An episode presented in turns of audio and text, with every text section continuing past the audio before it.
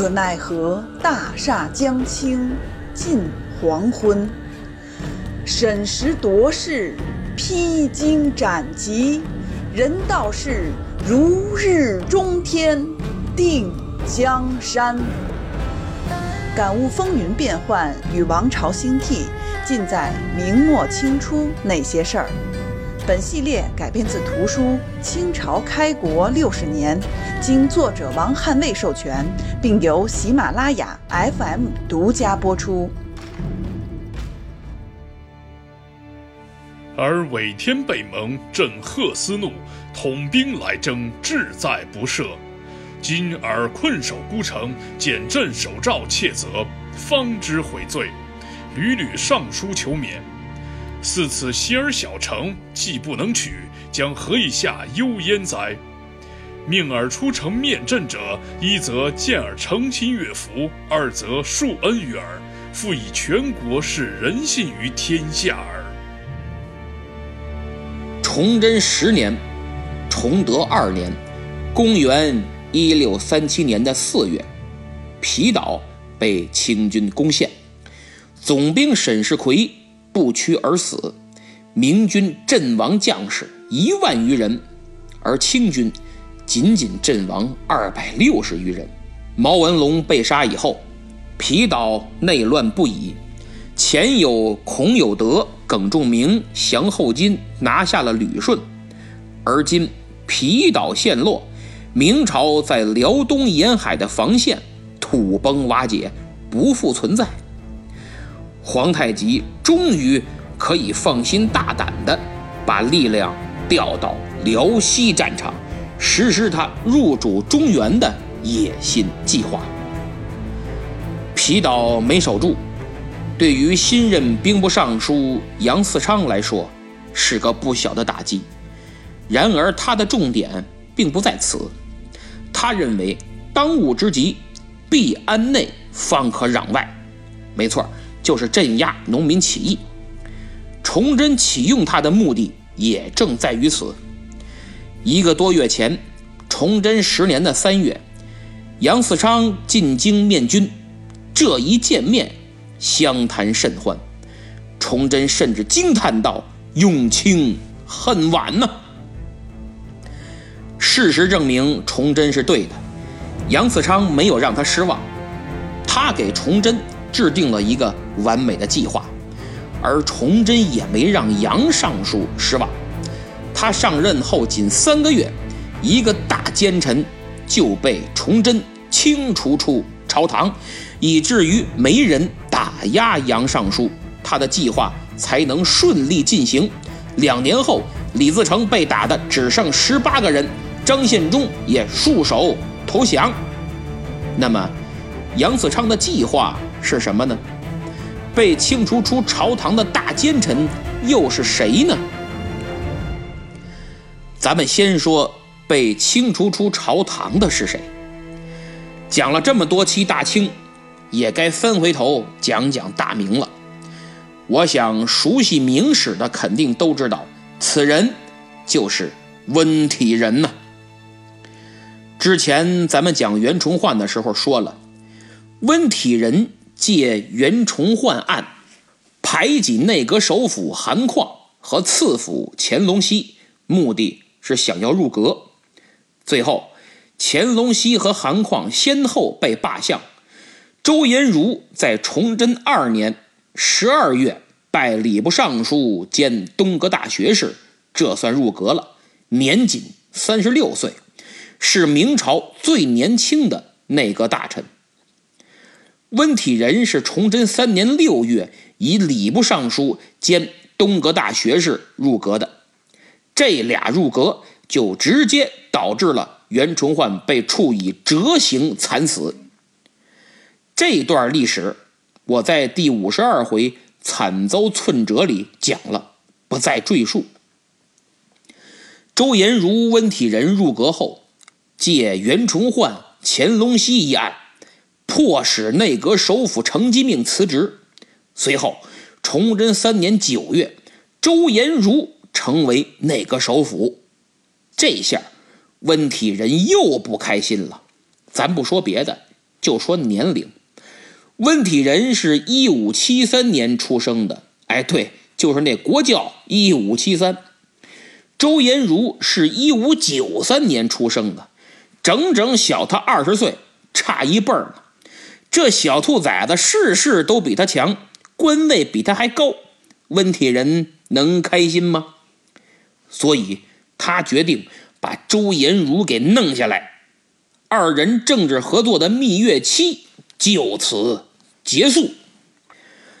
温体仁为人城府很深，表面上曲意奉迎周延儒，暗地里却计划夺其首辅之位。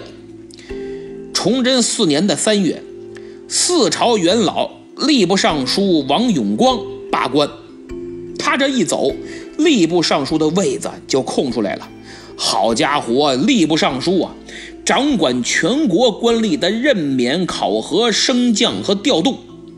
温体仁立刻就把自己的同乡闵洪学推上去了，吏部就牢牢掌握在了。温体仁的手里，闵洪学果然没让他失望，与温体仁沆瀣一气，在朝廷为其拉拢官员。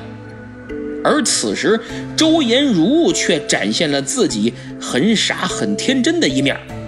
他觉得自己是推荐温体仁入阁的伯乐，哥儿俩好啊，老温跟我绝对没得说，所以。温体仁一系列的动作和布局，周延儒一点没察觉。温体仁就这样不知不觉地逐渐掌控了用人的大权，在朝中的势力已经超过了周延儒。于是他开始动手了。他的做法分明暗两招。先说暗招，所谓暗招，就是用一些现在看来很小儿科。但是很管用的手段。举个例子，当时乾隆熙不是受袁崇焕的案子牵连，要被判死刑吗？他就托人找周延儒给自己求情。周延儒说：“哎呀，这个事情很难办呐！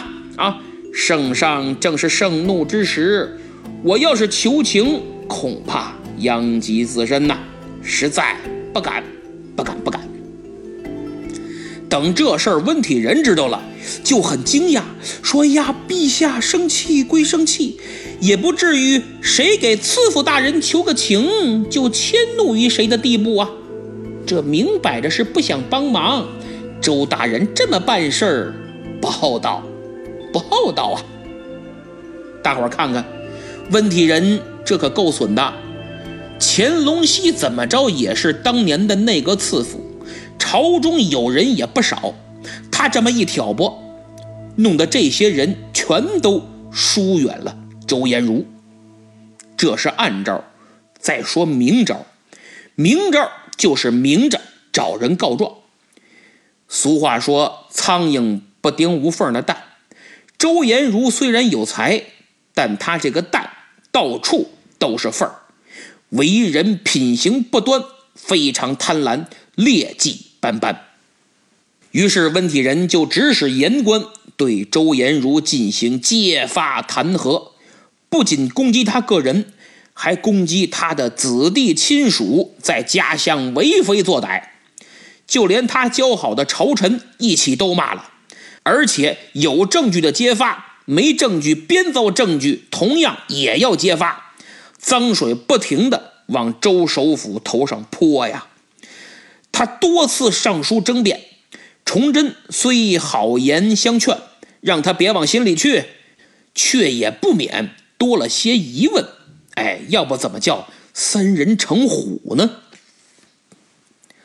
到了崇祯六年，出事儿了。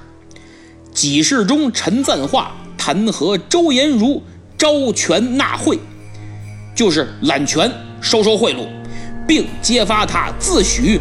颇有回天之力，今上西皇上人也。前半句很好懂，意思是我的能量很大，哎，颇有回天之力。后半句很不好懂，却很要命。今上，西皇上人也。这今上，就是指当今皇上崇祯吗？所谓西皇上人，西是伏羲的羲，皇是皇帝的皇。这西皇上人，具体是谁，很难讲。反正是原始社会的某位皇帝吧，咱们就称他叫皇帝吧。属于七十二帝之一。他的主要特点是不管事儿。翻译过来，那意思就是我的能量很大，皇上不管事儿啊。这下可把崇祯给惹急了。皇上就怕大臣挑战他的权威，更怕大权旁落。这周延儒看来想把持朝政，把朕当汉献帝呀。他想过把曹操的瘾呐。周延儒慌了，处境岌岌可危。他还赶紧找到了温体仁求援，这才叫有病乱投医呢。他哪知道这都是温体仁计划好的。你找他求援，就证明你在朝中的势力已经弱得可怜了，那还不痛打落水狗？于是温体仁继续实施打击，还找机会罢免了周延儒所剩不多的几个有实权的亲信。这下，实质性的帮助周延儒一点都得不到了，最后只得被迫辞职啊。崇祯六年的六月，周延儒托病还乡，崇祯对他也算不错，赐了不少金银彩缎，还派人护送回乡。就这样，经过不懈的努力，温体仁终于接任了首辅。爬上了权力的巅峰了。崇祯对温体仁那是恩宠有加，而温阁老仗着皇帝的撑腰，也是日益的嫉贤妒能、专横跋扈。对于想任用的人，他就授意让别人推荐，自己再表态支持。对于想打击、想排挤的官员，他往往。装作很欣赏，不停的夸奖吹捧，让其放松警惕，然后再寻找其弱点，收集证据，一举告发。崇祯又很吃这一套，所以温体仁是如鱼得水，翻手为云，覆手为雨呀。由于当年温体仁是靠打击东林党领袖人物钱谦益上台的。这个我在第五十二回里也提到了，所以东林党人普遍对他很不满。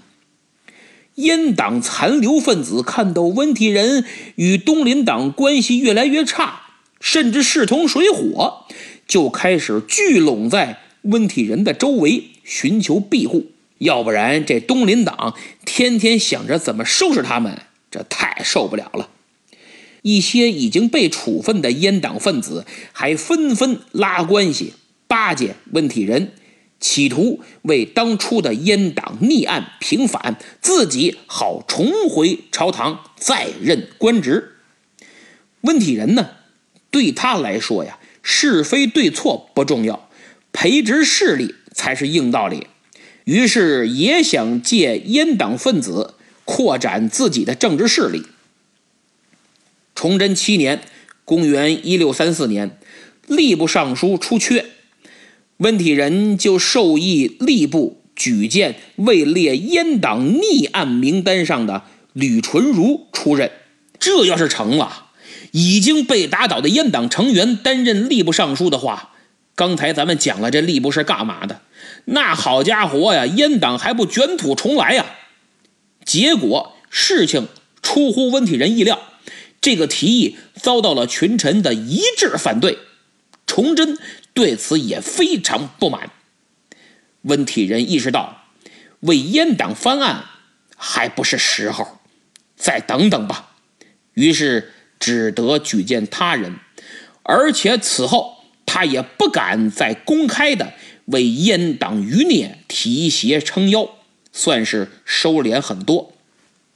既然借阉党扩大势力暂时不顺利，温阁老就换个思路，把不听自己话的尽量清除出明朝官僚队伍，这不也等于自己的势力扩大了吗？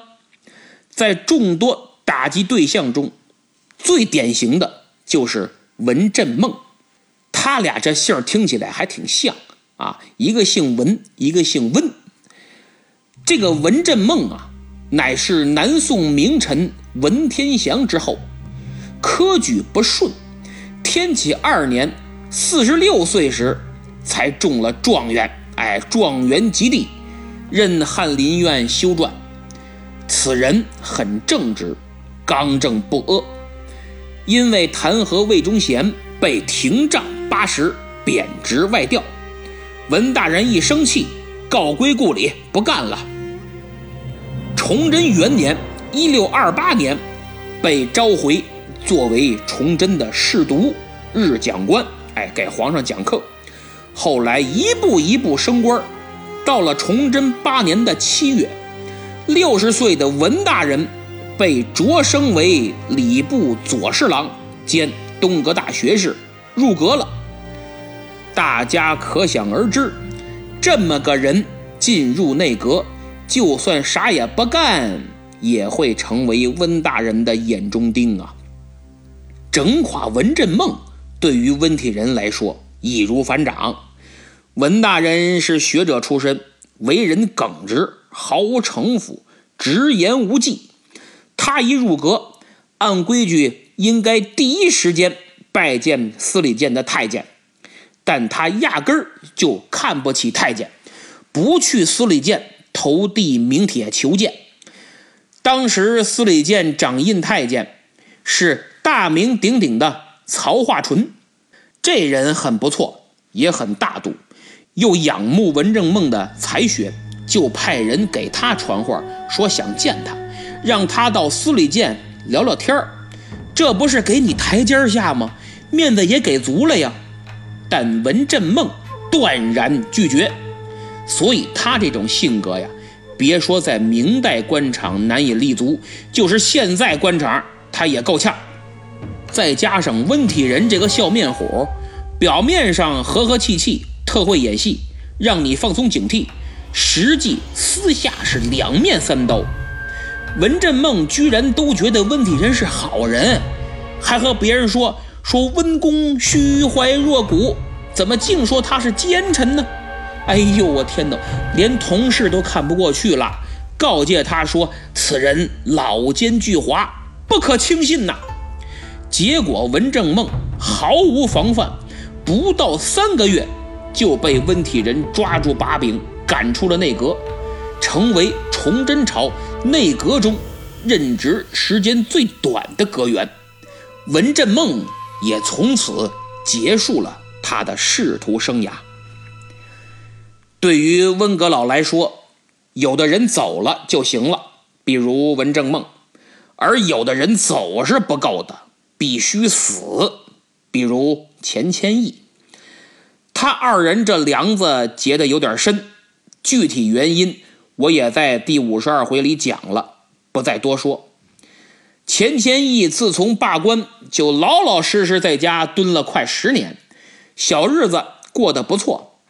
崇祯十年，忽然有个叫张汉儒的，是常熟衙门的师爷，攻击钱谦益在乡下横行不法、贪污受贿、走私通敌、结党营私诸多罪状，算起来有五十八条。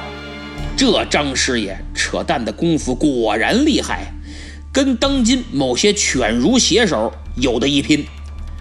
本来这事儿。就是捏造诬告，折腾不出啥大动静可没想到张师爷搞的是御状，直接上奏皇帝。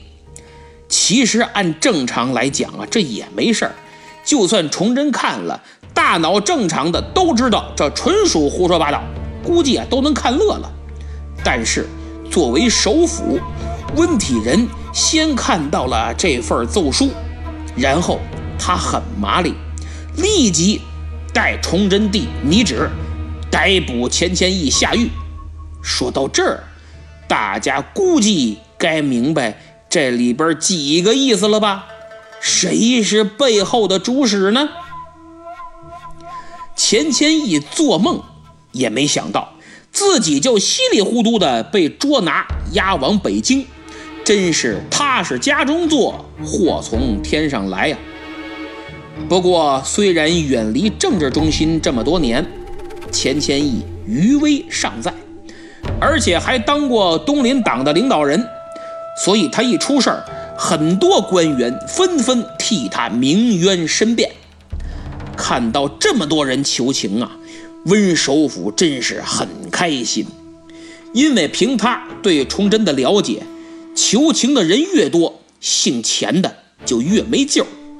崇祯最恨拉帮结派，而且生性多疑，折腾的人越多，就越说明钱谦益没少串联拉拢朝廷官员，这罪就越重。这一点，诸位可以参见袁都师的冤案。所以，任凭多少人求多少情，崇祯根本不买账。至此，钱大人彻底。完蛋了！问题人心里暗自高兴地说道：“哈哈，姓钱的，等死吧你！”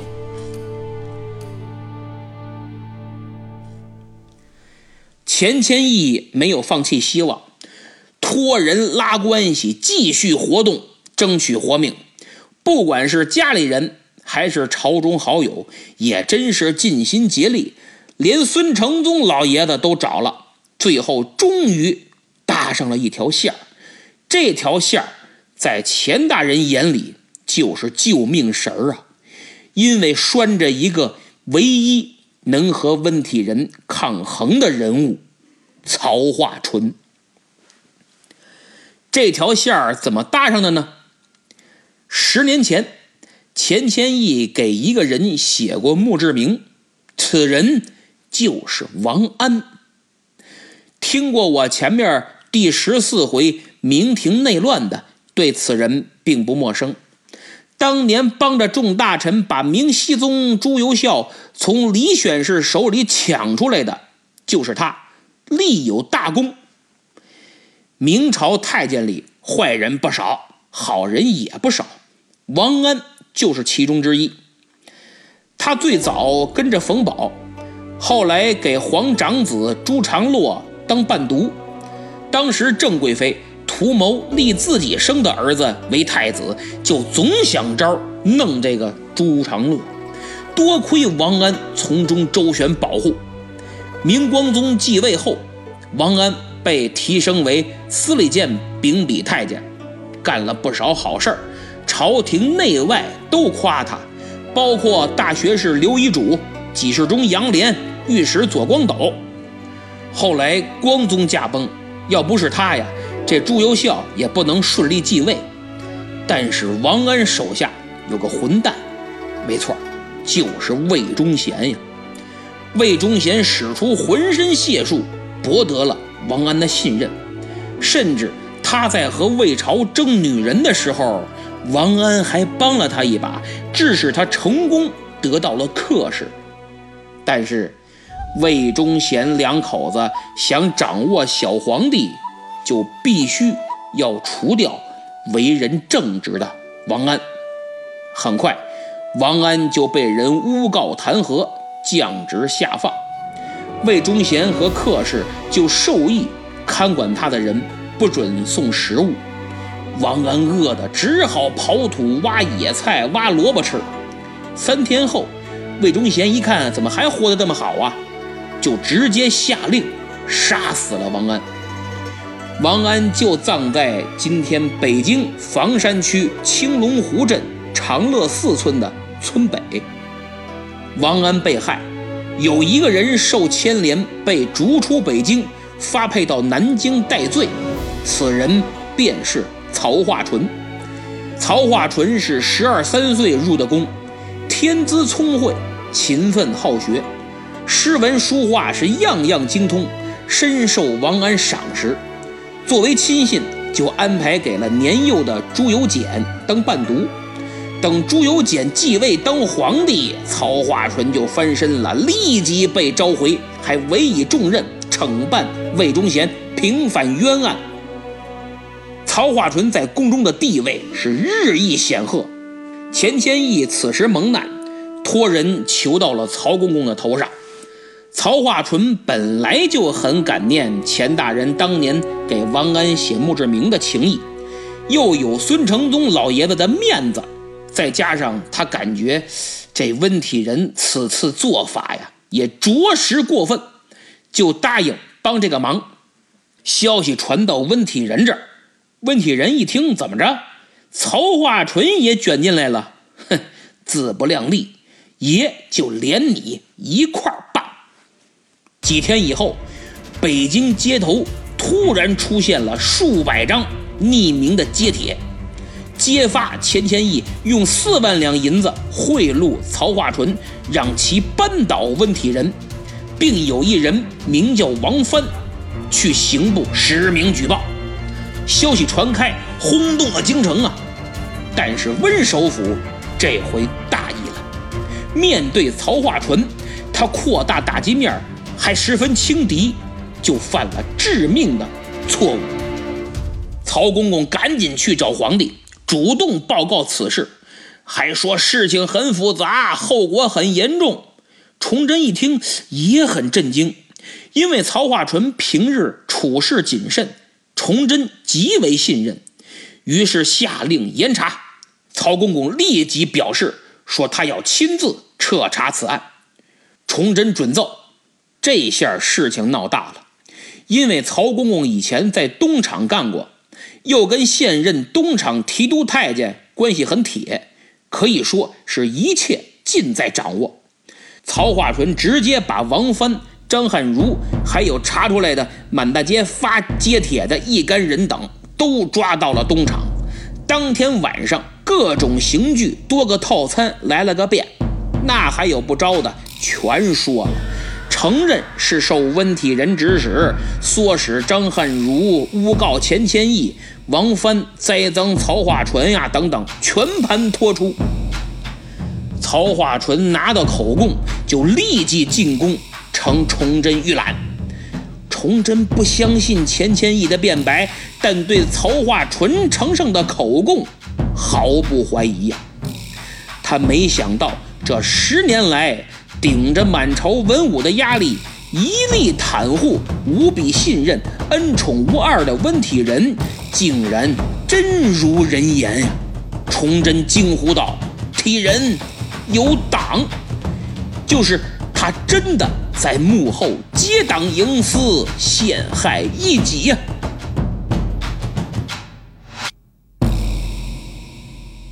一时间，崇祯感到自尊。和智商受到了莫大的羞辱，怒不可遏呀！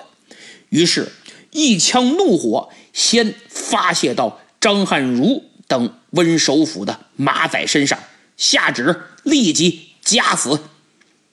夹死就是让犯人带着枷。电视里我们都看过，肩膀上带的那个大木板，靠着手套脑袋上，带着枷。站在一个大木笼里，正好把家卡在上头，脑袋露在笼外，很像电视剧里的囚车。这么一弄，你不仅动不了，还会发现，哎，脚底下垫的好多块砖头，砖头随时能撤，撤一块你就难受一分。等都撤了，那就脚下悬空，全部的体重。都由脖子来承担。有人说了，这不正好能治颈椎病了吗？这个，那您是想象力太丰富了。实际上这一悬，用不了多久就会呼吸不畅，什么时候窒息憋死，什么时候算。一般多则三天，少则半日。这崇祯可够狠的，你真不如砍头来的痛快。温体仁一看势头不对呀，就装病请假，躲在北京湖州会馆。这时候，有人弹劾温体仁，温体仁呢，没太当回事儿。之前弹劾他的也不少，所以就像往常一样，哎，他就上了一封辞职书，说自己身体不好，要回乡休养。心想崇祯必然会下旨安抚挽留他，因为每回都这样，固定模式，走个程序嘛。其他内阁成员一看这辞职书，哦，明白了，很默契地写上温旨抚慰，不许辞任的票拟，呈交预览。满以为皇帝不会有意见，谁料崇祯却朱笔一挥，写了三个字：放他去。依照崇祯的心情，这三个字的意思就是让他赶紧滚，有多远滚多远。温体仁得到消息，啥心情啊？大家琢磨吧。反正是消息传到湖州会馆，温体仁正在吃饭，听到“放他去”三个字，如同五雷轰顶啊，筷子都掉地上了。就这样，崇祯十年六月，温体仁以多病请辞的体面方式被罢职回乡。崇祯还是很厚道，给了他大学士退休的一切待遇。钱谦益呢，算是捡回一条命，也削籍归乡。一年后，崇祯十一年，公元一六三八年，温体仁在家中病死。温体仁能够入阁八年，做了五年的内阁首辅。只有一个原因，他适合这个位子，验证了那句名言：“存在即有其合理性。”作为内阁首辅，温体仁具备以下条件：首先，精明强干。据说呀，一件事情报上来，别人还在琢磨，他就明白了，而且能很快做出反应。其二。他熟悉政务，效率极高，还善于整人，而整人其实也是管理的一种啊。虽然很讨厌，但是在明末的官场上，管理这帮衣冠禽兽，整人更有用。这也牵出最后一点，就是温体仁不是好人呐。对当时大明的满朝官员而言。好人是当不了大官的，甚至连官都当不长，身败名裂的也不少。所以，温体仁非常适合做崇祯朝的内阁首辅。更让人大跌眼镜的是，温首辅还是个清官，不受贿，不贪污。再看差点被他整死的钱谦益，人家不仅流芳千古。还家财万贯，泡吧、撩妹啥都没落下。六十多岁了，还娶了二十三岁的柳如是，还生了个闺女。后来崇祯上吊，清军兵临南京之时，柳如是就劝钱谦益一起投水殉国。但钱谦益走下水池试了试，说：“哎呀，水太凉了，这下不去呀。”气的柳如是是自己就要跳河，可钱谦益硬是把他给拦下了。是啊，你再找个二十多的大美女可不好找啊。这让我想起周恩来当年评价向忠发的一句话，叫节操还不如一个妓女啊。钱大人不仅没死，扭头还降了清，在滂沱大雨中开城投降。迎接多铎，多铎下令剃发，大家都很反对，唯独钱谦益说：“哎呀，我这个头皮痒得厉害。”出门而去，以为人家洗头去了，没想到一会儿好嘛，剃了发，留着辫子回来了。后来清朝的官员到钱谦益家来拜访，一进家门就感叹道：“哎呦，大人呐，你家真有钱。”这么看起来，钱谦益也不是好人。温体仁是公认的奸臣。是的，就人品而言，温体仁很卑劣，很无耻。且功于心计，城府极深。但要镇住明廷这帮混蛋大臣，他最合适，而且业务很熟，不爱财，不爱女人，一心扑在工作上。那这算不算能臣呢？历史是任人打扮的小姑娘，一切古代史都是当代史。对于温体仁，各位听友自己判断吧。温体仁下台最受益的应该是杨嗣昌，他是崇祯十年三月当的兵部尚书，温体仁是六月走人的。如果他不走，面对一个比自己小十五岁还让崇祯感叹用你太晚的年轻人，温首府肯定是要踩下去的，更不可能第二年就进入内阁。现在，杨尚书终于可以甩开膀子，在剿寇的舞台上大显身手了。受命之后，杨嗣昌先是指出，方今时事多难，各省缺粮少饷，大小将领乏人，是战是守缺乏良策。经过认真思考，杨尚书最终确定了方针，那就是必安内，方可攘外；必足食，然后足兵；必保民，此能荡寇。此三者，此为今日政治之切，根本之图。这段话记载在《杨嗣昌集》卷九。他之所以提出必安内，方可攘外，并非。不重攘外，因为攘外最为急要，所以不得不先安内。杨嗣昌所提攘外必先安内的方针，把主要兵力投入到镇压农民起义上，这也恰恰符合了杨尚书所提需足食，然后足兵，必保民，斯能荡寇。确定总体方针之后。杨尚书就如何实现安内，还提出了一个绝佳的计划。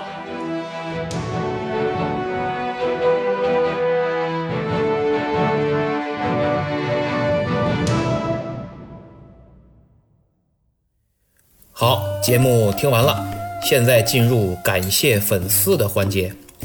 本专辑十一月份给的五星评价有很多，我数了数，一共三十九位朋友，我就不挨个念了啊。说两位被打上优质评价标签的朋友，他们是听友幺零零二五幺五五幺和柳明村，非常感谢。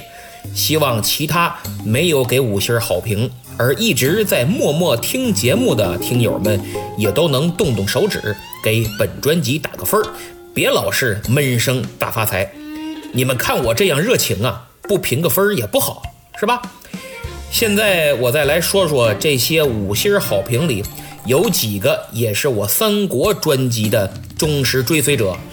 第一位还是听友幺零零二五幺五五幺，哎，他就说了，说是听了三国过来的。第二位叫大禹茶馆之话说清朝。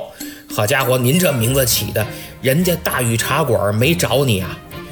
我刚听喜马拉雅的时候啊，听的就是大禹茶馆和大力丸这两位，一直是我的偶像。我还记得刚开始战战兢兢做节目的时候，还给这两位大师啊发过私信，希望能够多多指教。过了两天，大力丸老师还真给我回信了，哎呦，弄得我特别激动。后来我每发布节目，就到人家大力老师的圈子里去发帖蹭热度，人家不仅从来不删我帖，还给我评论，弄得我呀当时是高兴了好几天呀。所以我能有今天，也要感谢大力丸老师的提携和帮助。哎，我不是从大禹茶馆怎么拐到大力丸了？有点意思，看来。大力老师真是我的真爱呀！啊，好，咱们继续。第三位叫笋下滑盖 ff，哎呦，这名字起得好啊！笋，国家重点保护动物，还是猛禽呐。第四位啊，老朋友 Mr. 彩晨，第五位是江湖没有传说，最后一位叫 Angel 读书虫啊，Angel 读书虫，这是从十一月给本专辑五星好评的听友里挑几位表示感谢，可能有漏的，还望多多见谅。另外，以后如果谁想让我在结尾念一下你的留言呀，就直接说啊，没有关系。不管是分享对作品的观点，还是答疑解惑，都可以。上期节目结尾我说的可能有点激动，然后就有很多听友啊留言安慰我、支持我，一个多星期就有六十多条，我真是没想到。更有好多朋友给我留言上百字啊！这也是前所未有的，比如听友幺三六二三六六 n e r v 幺三六二三六六 n e r v，他评论了两次，第二次说的特别多，还特别好。听友名叫历史爱好者啊，历史爱好者，他就呼吁说要尊重每一位主播的辛勤付出，说的很感人。还有一位年纪稍大的朋友，拼音凝之下滑杠六 c。啊，拼音凝之下滑杠六 c，他说：“亲爱的严老弟，不要和没文化的人置气。”嘿嘿，好，咱不置气啊！多谢兄台排解。听友名叫一板斋史迎尺地啊，一板斋史迎尺地，他也是一再的安慰我，还说更新慢没关系，我从头听啊，这是单田芳老师才有的待遇。哎呀。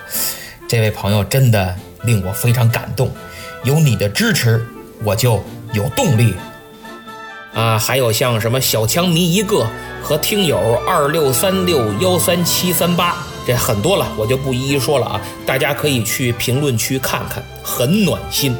有诸位的认可，我严某人此生足矣。下面咱说个逗的啊，有个听友名叫。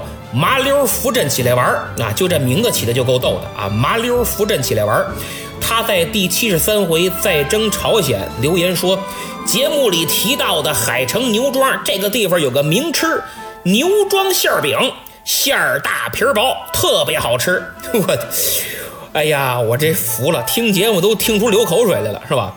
咱不知道有多少听友正在深夜听本期节目，你们别恨我，恨他去啊！哎，对了。这麻溜扶正起来玩，能帮咱买点吗？弄个真空包装，顺丰快递，我到手了，拿锅一热，不错。哎，能的话私信啊。听友七五七八幺四七四，听友七五七八幺四七四，在第六十一回评论说，听得心里好难受。内斗奸臣当道，叛徒太多，大明亡矣。这个确实。其实明末很有些人才，除了袁崇焕，像洪承畴、卢象升、孙传庭，除了洪承畴，其他都死于内斗。这是体制使然，不进行政治改革，任凭崇祯怎么勤政，给大臣怎么施压都没用。所以在节目开头我就写道：“励精图治，英雄辈出，可奈何大厦将倾近黄昏呢？”除了内斗激烈，明朝不得不灭的另一个外因就是关外后金的崛起，又赶上皇太极雄才大略的统治者大刀阔斧的改革，努力推动后金与中原文明接轨。这么一个新生的政权，从上到下焕发着活力，取代大明这个老大帝国，那是历史的必然。所以在节目开头，我也写到：审时度势，披荆斩棘，人道是如日中天，定江山。更何况，崇祯与皇太极根本就不是一个重量级的。咱打个不恰当的比喻吧，崇祯就好比一个小学生，你硬逼着他去读高中。知识储备、复习方法、临场心态、答题技巧等等，根本就不在一个层次。任凭他多努力，每次考试都是稀里哗啦。皇太极就好比一个学霸啊，悟性极高，你还看不见他怎么复习啊？打游戏呀，谈恋爱呀，搞运动啊，挣外快，他哪个也没耽误，还收了一帮死心塌地的小弟帮着他。每次考试不仅押题准，还能提前交卷儿，所以女真的崛起之路真是非常精彩。很多粉丝评论或者发私信，希望推荐一本有关女真崛起的书。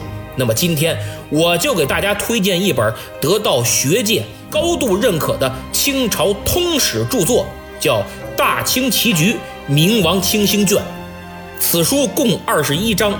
从努尔哈赤起兵一直写到皇太极驾崩，详尽记录了后金崛起的政治、经济、军事、社会体系等等，从萌芽到形成的全过程，还有大量普通人闻所未闻的正史记载和传奇故事，但事事有依据、有出处，比如《清实录》、朝鲜的《李朝实录》、传教士记载的，还有明清民间士大夫文集等大量原始资料作为依托。更难得的是，他以当年明月式风趣轻松的笔调来叙述史实，整体框架清晰，考据真相严谨，是一本不可多得的通俗学术著作。所以大家放心，不会太深看不下去。而且这本书的作者，嘿嘿，是我一位十分仰慕的好友，名叫刘树，非常厉害的九零后啊，北京师范大学历史学院的博士。中国历史文献研究会会长周绍川先生的弟子，中央一套 CCTV 一开讲啦这个栏目的青年代表，中央十套中国影像方志的史学指导，还是国家级重大项目《中华大典》的副主编之一，江苏卫视一站到底名人堂嘉宾。这本书的分量很重，多位知名专家学者是联袂推荐。所以各位，如果对明末清初感兴趣，就千万别错过这本《大清棋局》。可以直接点击节目主页购物车的图标购买，也可从主播的页面点击我的店铺前去查看。哎，里面还有一本刘博士的著作，叫《进击的铁骑：大清开国的历史瞬间》，同样精彩。